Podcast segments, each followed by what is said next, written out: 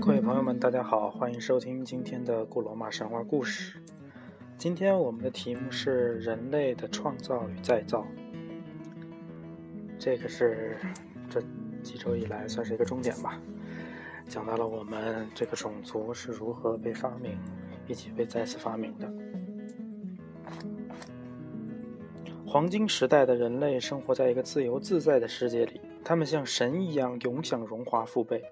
无忧无虑，在那个时候，统治天国的还是萨图恩。萨图恩是个心地善良的神，他希望以他的仁慈来统治人们，使人们安居乐业。在他统治下，人们没有高低贵贱之分，没有任何纷争，平和地进行着各种劳动，根本不会注意到自己的老去。死亡同样快乐，就像温暖而又柔长的长眠一样。神赐予大地多种动物和植物，成群的牛羊在无际无边的大草原上吃着肥美鲜嫩的新绿草，享受着像人和神一样的生活。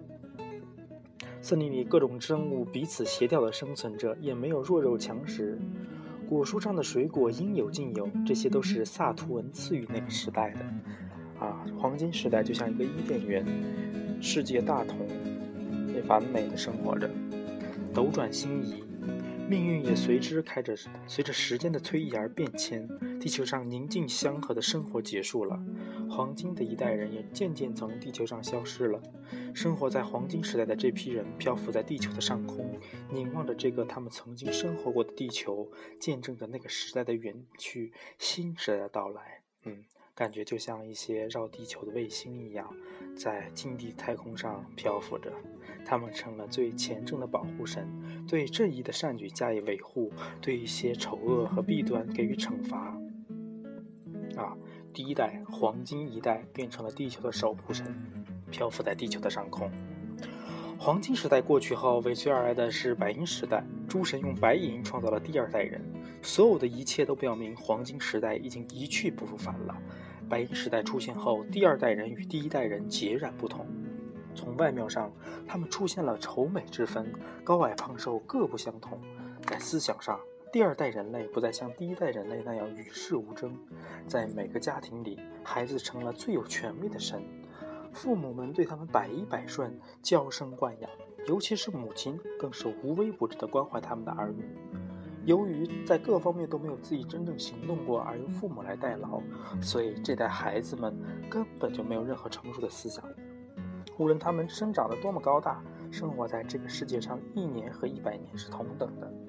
随着时间的流逝，当这些孩子步入成年时，他们必须从父母身边走出来时，他们的一生只剩下短短的几年了。可怕的时代，以孩子为中心就导致这样的现象啊！溺爱孩子。于是，这些孩子猛然间被推入这个世界，他们无法适应，只能毫无理性的把自己推进一个苦难的深渊。为了生活，这代人学会了尔虞我诈，他们行为放荡，肆无忌惮的违法乱纪。这代人是应该得到神的惩罚的。天空朱庇特对这代人非常恼火，最让他无法忍受的是，这代人居然不再祭祀诸神。朱庇特决意要惩罚这代人。但怎样才能恰如其分地让这代人得到应有的惩罚呢？天空朱庇特是世间最公正的神，虽然他不愿意看到诸神受到人们的亵渎，但他并没有否认这代人身上也有不少优点，比如爱护幼小。所以朱庇特恩准这代人在生命结束以后，他们的灵魂仍然留在地球上，比如以魔鬼的形式四处漂泊流浪。所以白银时代的人。最后就变成了地球上一些四处流荡的生物，这种魔鬼的起源。白银时代结束了，第三个时代青铜时代到来了啊啊！我操，这个时代命名还是以金银铜的次序来命名，跟奥运会一样。青铜时代呢，天宫朱庇特创造了第三代人，第三代人类的。跟白银时代的人类从外貌和思想上又有了差距，他们长得和前两代人不同，非常的高大，除了美丑，还出现了凶善之分。在思想上，这代人执拗顽固、我行我素，把自己放在一切的最前面，啊，非常的自私。因为那个时代还没有铁，所以人们住的青铜房屋，使用青铜农具耕地。住在青铜房屋，住在青铜房屋是导热会非常差劲。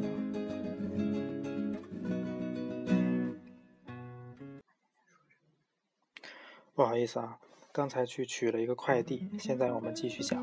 刚才讲到哪儿了？啊，对他们住在青铜房屋里，使用着青铜农具耕种。青铜房屋的导热性太强了，夏天会特别热，冬天会特别冷。为什么选择青铜房屋呢？直接住窑洞都比这个强啊！此外，这代人性格粗鲁、残忍而粗暴，他们不再吃田野上的各种果实，而却要去吃肉。吃各种肉类动物，其中也包括人。英雄们使用着青铜武器冲锋陷阵，为了个人的利益而杀人如麻，但迎来的和平却是短暂的。江湖风云出我辈。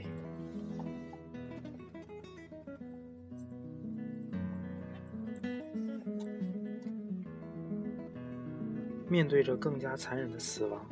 他们高大的身躯没有任何抵抗的办法，逃到哪里都没有摆脱死亡的阴影。因为他们的罪孽，这代人在离开光明的大地之后，被冥王普鲁托收进了阴森可怕的冥府之中，终年不见天日。这就是鬼魂的由来，他们永远被锁在地府里。这点人太喜欢战争了，白骨如堆，鸟惊飞。古来征战几人回？啊，第三代人长眠之后，天宫朱庇特又创造了第四代人。啊，第四代人，这代人的祖先都是半人半神的英雄，所以朱庇特赐予他们肥沃的土地，赐予他们高贵的品格和正义。但是矛盾和战争还是光临着这一代。在长矛下，他们从灾难中挣扎出来，结束了自己在城市生存的权利。朱庇特以他的仁慈，把这代人送到了极乐海岛，让他们的灵魂在风景优美的大海里生活。在那里，他们似乎又进入了黄金时代，祥和安宁，没有战争，每个人都是幸福的使者。富饶的海岛每年都会他们送去甜蜜的果实，所以怪不得很多人喜欢开着船到海外。出海去寻找极乐仙岛，因为那个地方是人间最后的伊甸园。那第四代人消失之后呢？以黑铁制成的第三代人出现了。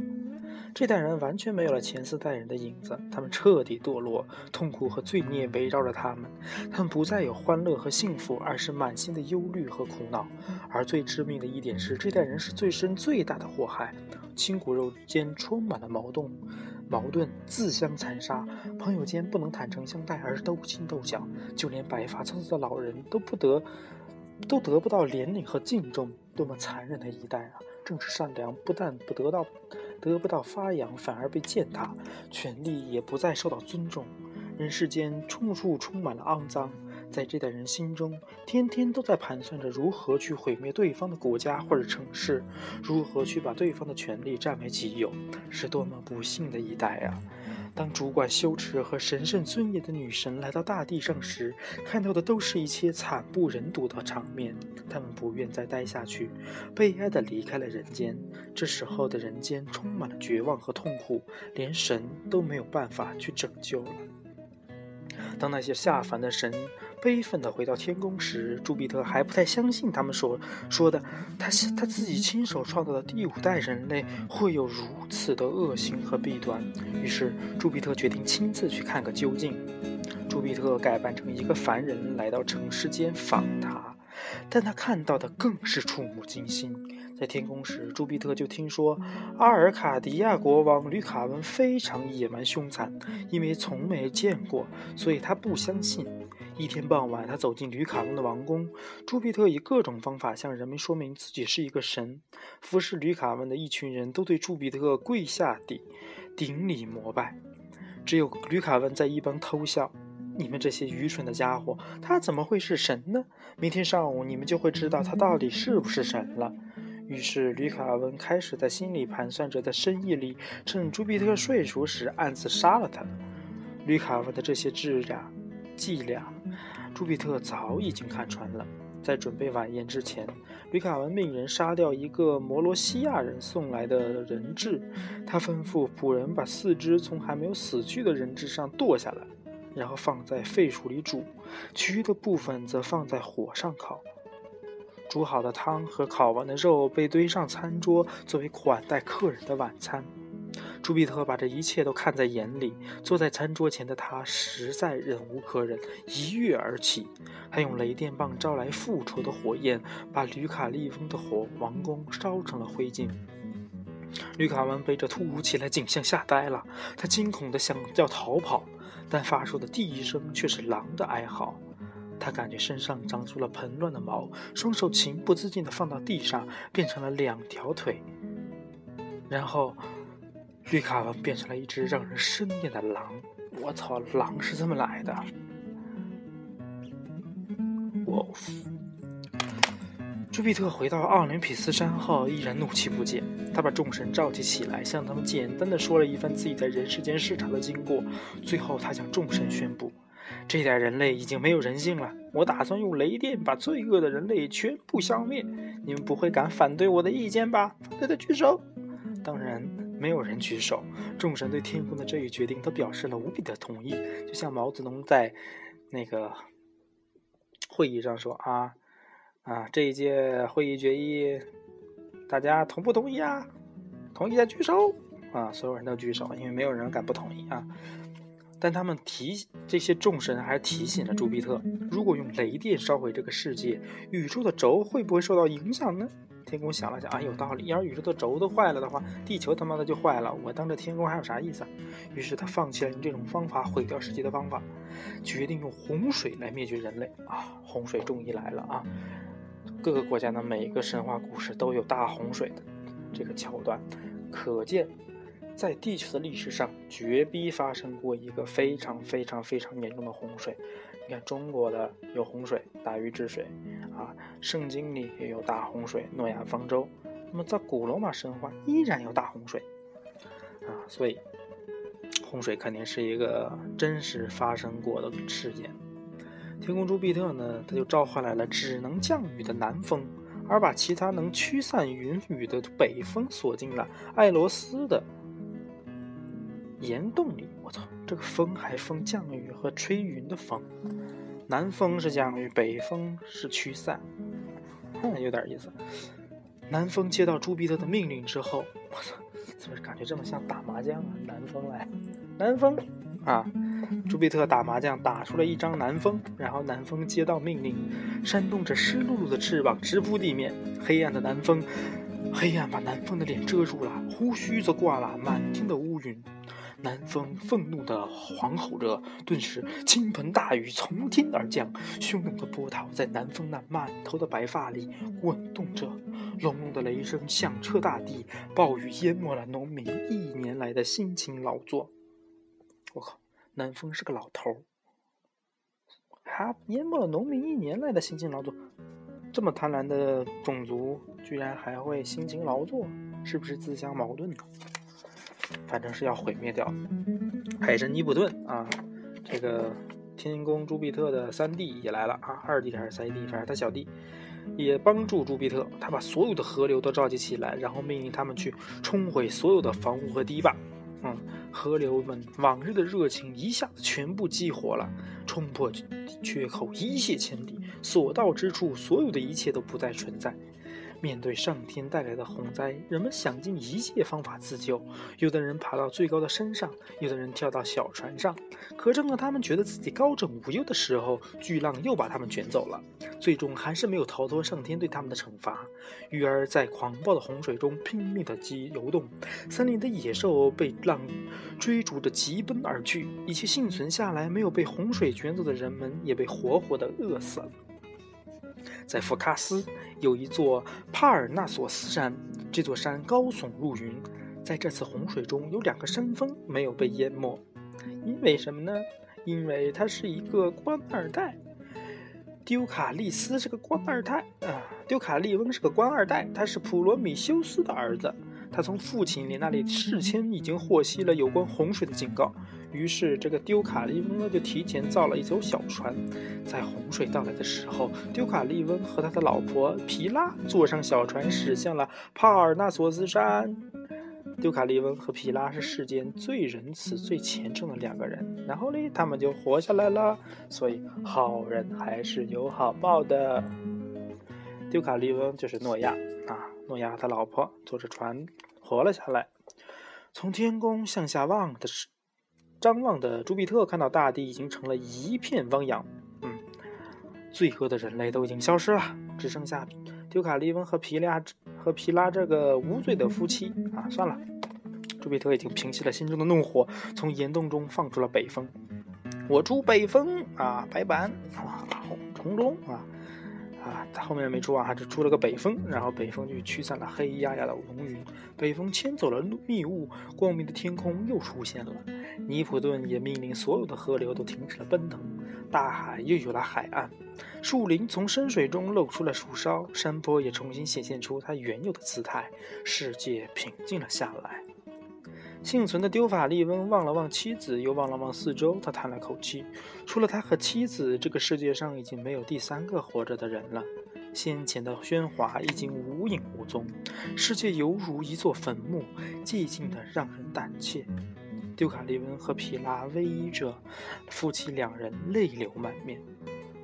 丢卡利翁对妻子说：“亲爱的，现在世界上只剩下我们两个人了。”我们也没有充分的把握能够活下去，吼！哪怕是这一切都过去了，而我们两个人生活在这里又有什么用呢？如果当初我的父亲皮罗米修斯能够教我造人的本领，那该多好啊！可现在你看，我的灵魂却充满了恐惧。夫妻两人抱头痛哭一阵后，还是理不出任何头绪来。于是，他们来到已经被毁掉的大半的女神的神坛前，他们双双跪倒，然后向女神虔诚地祷告着：“女神啊，请告诉我们，怎样才能使这个沉沦的世界充满生机吧？”他们的祷告声刚落，女神的声音就传了出来：“快离开我的神坛！你们应该蒙住你们的头，解开腰带，然后把你们的母亲的骸骨扔到你们身后去。”啊我靠，河南方言的女神。夫妻两人沉寂了一段时间，皮拉打破了沉默：“尊贵的神呐，请宽恕我们，我们不得不违约，我们不得不违背你的诺言了，因为我们不能妨碍我们母亲的安宁。”吼。过了一会儿，丢卡利文的智慧使他幡然醒悟，他对妻子说：“哦，妻子，我明白了女神的意思了。”大地是我们仁慈的母亲，那石块不就是她的骸骨吗？女神是叫我们把石块扔到我们的背后去，我们不如试试看喽。皮拉也非常兴奋，她和丈夫一起转过身去，用衣物蒙住头部，松开腰带，然后开始在石块里插插。哦，不错了错了，松开腰带，然后把石块向身后丢去。顿时，奇迹出现了，坚硬脆弱的石块变得柔软起来，而且开始膨胀，直到出现了人的模样。石块上沾着的泥土开始长成了身上的肌肉，人的脉络开始出现了。更为惊奇的是，丢卡利文扔出的石块全部变成了男人，而皮拉扔出的石块全部变成了女人。于是，新一代的人类又出现了。今天的节目到这里吧，明天我们要讲美丽的天后朱诺以及天宫朱庇特的爱情故事，大家晚安。